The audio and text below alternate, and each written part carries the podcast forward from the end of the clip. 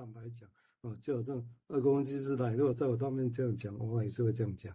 那这个原因是因为当初的 case 看到都是好 case 嘛，都是挑选过的，有点钱，其很聪明，很关关系都很好，就是这样，创伤没那么大的。但是那种 case，维尼口之后，在一九七零年之后就慢慢少了，大部分都是满腹创伤 case。但你要记得，满腹创伤确实是弗洛伊德本身他不太相信的，所以他把它说是内在的想象。他的一个学生以前瑞金也读过，一个瑞金 f e r n 他那边母亲的烫的那种混淆，其实讲的就是告诉弗洛伊德，有人真的受伤了，有人真的心理创伤啊，那不是想的。好，那我们现在不用呢，维尼口他们讲的就是这一块啊，我就讲这一块，真的是有创伤的，外在环境创伤的，那破破碎碎的走到这个时候怎么办？还是尽管温馨吗？或者需要注意它的品质？OK，这个很重要。好，我们现在请瑞金说，谢谢。嗯，好。那我我觉得这一段好像有在讲的是治疗的关系。呃，其实呃，就是治疗师能不能在呃来自于个案的投射认同之后能够存活这件事情，好像是一个嗯一个一个一个一个关键的点这样子。那嗯，就是而且这这些呃，不论治疗师怎么想，哦，这个他怎么经验这件事情，其实那个 reverie 就是说，这个好像是妈妈。啊，在看到孩子哈种种百态之后，能够先放在自己的心里面经验一次，哦，就是这个这个不论要做什么，就是首先好像是需要先发生在就是治疗师这一端他自己的一一种啊、幻想，或者是说他自己本身的。啊、呃，涵容哦，或者是本身的消化里面，然后才有可能呃存活下来，然后继续让这些他所谓意味到的、经验到的东西，然后啊、有机会再放回这个个案的某一种精神的现实里面，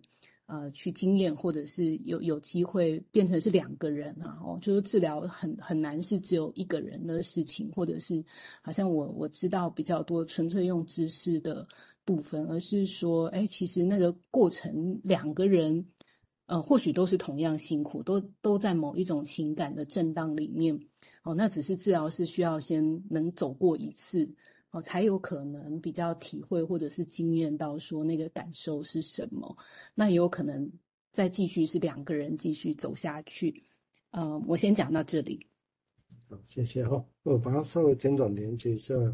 名字一开始提到所谓 attack on Lincoln 一九七年，他意思的是说，有些错创伤的早年的时候错创伤，他某一些东西就被打断，本来有一些连接的 A 跟 B 本来应该有关系，但是就自然的被打断，两个并没有连接，哦，这其实变成所谓的精神脆变，指的是这个意思，也就是一个受伤者是板脆，心脆的是破破脆脆，这跟弗洛伊德的图像不一样，我这里图像是三个人呢、是三个人，父母亲跟他三个人的图像，比用他们这些描绘是破碎的，都是部分客体的，这个差别在这里。所以这个意思会影响怎么差别？当说我尽管分析都没关系，尽管分析，弗洛伊德比喻是什么？他说就好像一个化学物质，化学键，你把键打断，他说这些键自己会再去找别的连接，连接起来，有道理的，对不对？读过化学的人，哦，这个是化学，但是人的心理是这样吗？对着这一群破破碎碎人，你把它再打碎，打碎意思指的是你去分析它背后的原因，但他动机他很可怕，他不想要的，那就你就把它再砍进去一样的。那这个这个是什么品质？当然要想，但这个它又会脆掉，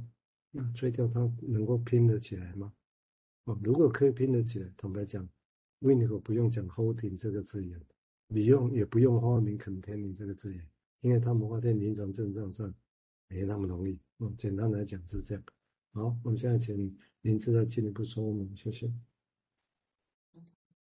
嗯，呃，对啊，就是说这个是让我想到，就是说在呃对连结的攻击，比让他用很古典的手法分析这些病人嘛，然后病人就抗拒很大，然后就开始精神发病。那当然他们有一个团队在在后来做后续的东西。呃，但但其实比方这个文章也在反思啊，说，哎，那有没有看到现场病人开始有了负向治疗反应？那这又代表什么？哈，那刚刚有谈到一个品质，我用另外一个文章来 echo 一下。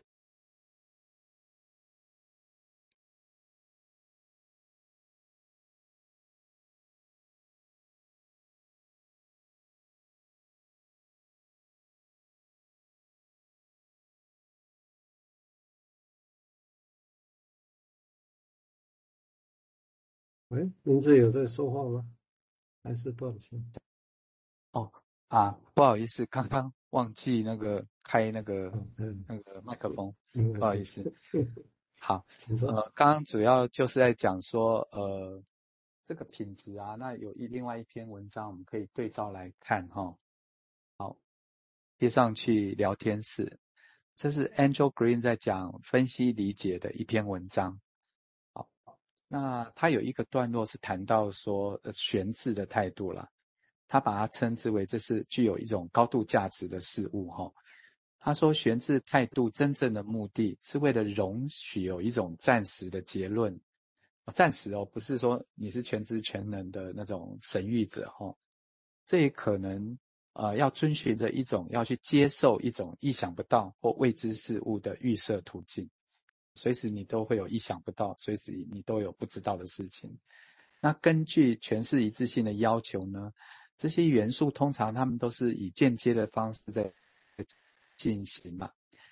那这种悬置的态度，它不会去阻止最剧烈的情感运动，也不会去拒绝最热烈的捍卫信仰。我当然想到就是像病人的阻抗发生的时候，他说悬置的态度也不会去阻止他们这样。他说：“理想的做法是同意延后可能会终结这个疗程，或者是终结这个分析经验的任何的行动。哈，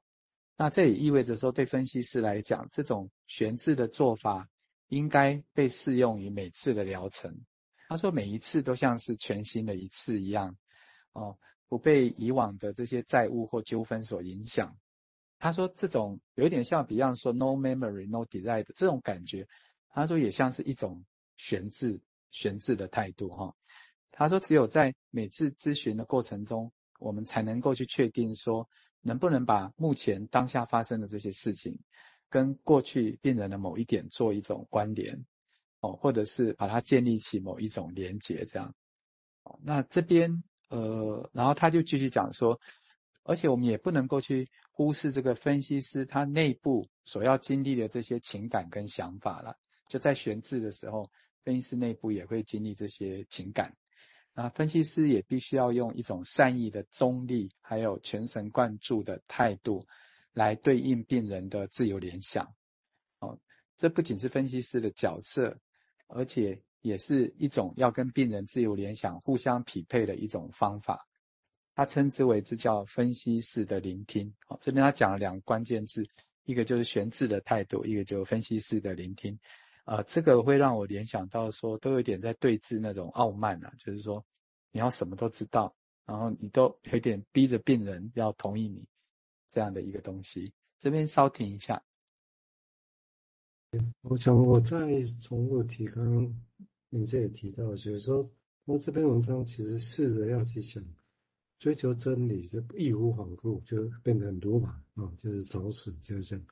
啊。所以这个地方他也强调要追求真理。所谓追求真理是有个假设的，假设是说，现在我们看到这些表面现象背后是没也没有什么原因，这些问题这些症状背后也没有什么原因在后头。假设是这样，那假设有的情况下，然后去追寻那个，那个就是真理。预设是这个意思，但这地方呢，他这篇文章怎么样描绘的是追求真理所需的品质，所需的品质，所以也就是说就不再。不能说凊彩我佮给的就好，啊佮讲出来就好，啊你安怎是你主康，